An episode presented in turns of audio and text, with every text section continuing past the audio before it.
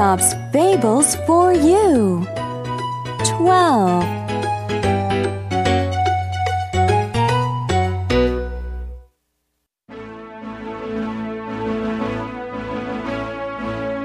The Old Lion. The lion used to be the king of beasts, but now he is old and weak. He feels sorry for himself. I used to be so young. I used to be so strong. My roar used to be so big. But now I am old and weak. My roar is small. I can't run. I can't hunt. Poor me. The lion is very sad and worried. I'm hungry. But now how can I get some food? I must think of a way fast. Let me think. The lion thinks and thinks. Finally, he comes up with an idea. Hey, wait. I still have my sharp teeth and claws. I can use them.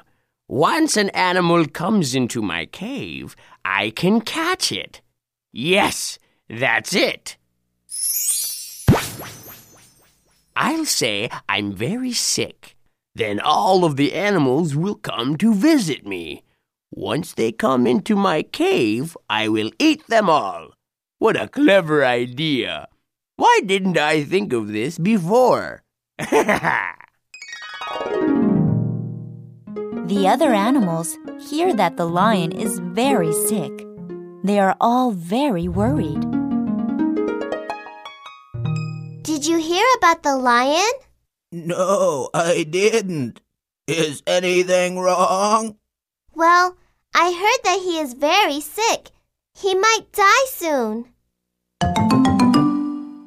That's too bad.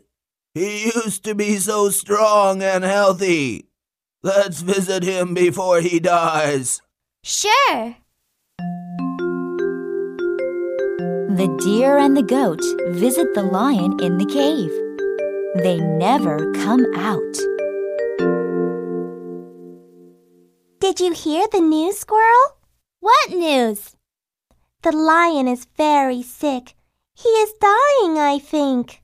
Poor lion. What can we do? How about visiting him and cheering him up? Do you think that's a good idea? What if he eats us up? I'm a little afraid. Me too, but he is very sick. He will be too weak to catch us. You're right. Let's go together.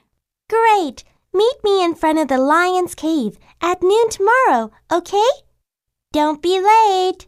I'll be there. See you then.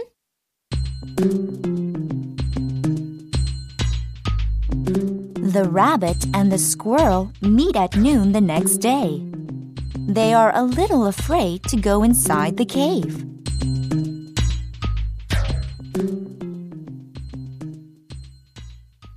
Let's go inside.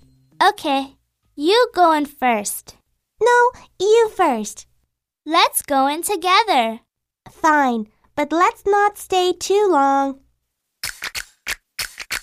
The two go inside the cave. Oh, thank you for coming. How are you, sir? Are you okay? It's nothing. I'm just old.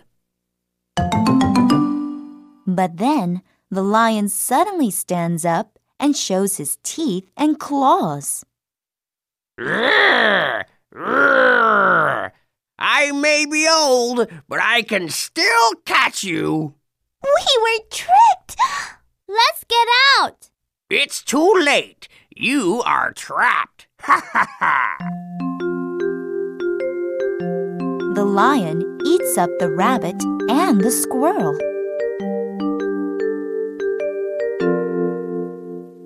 Yum, yum. That was delicious.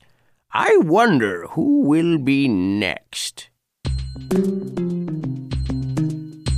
The lion eats up all of the animals like this, one by one.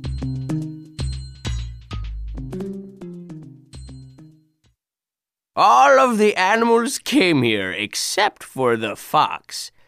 Why isn't the fox coming? I'm getting hungry again. Hmm. Shh. I hear something.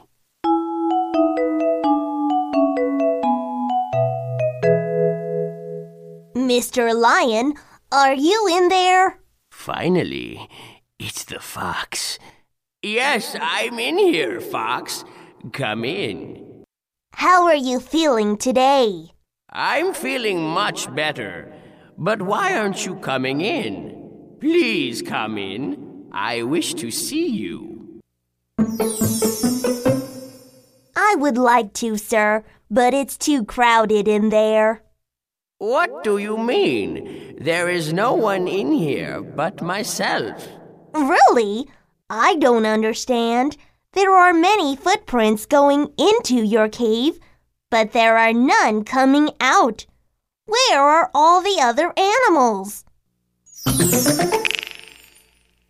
Give me some time. I can explain. That's because. Uh, That's okay. I'll come back again later. Take care. Bye. wait! Listen to me! Come back! Come back! Come back! The fox goes home without turning his back.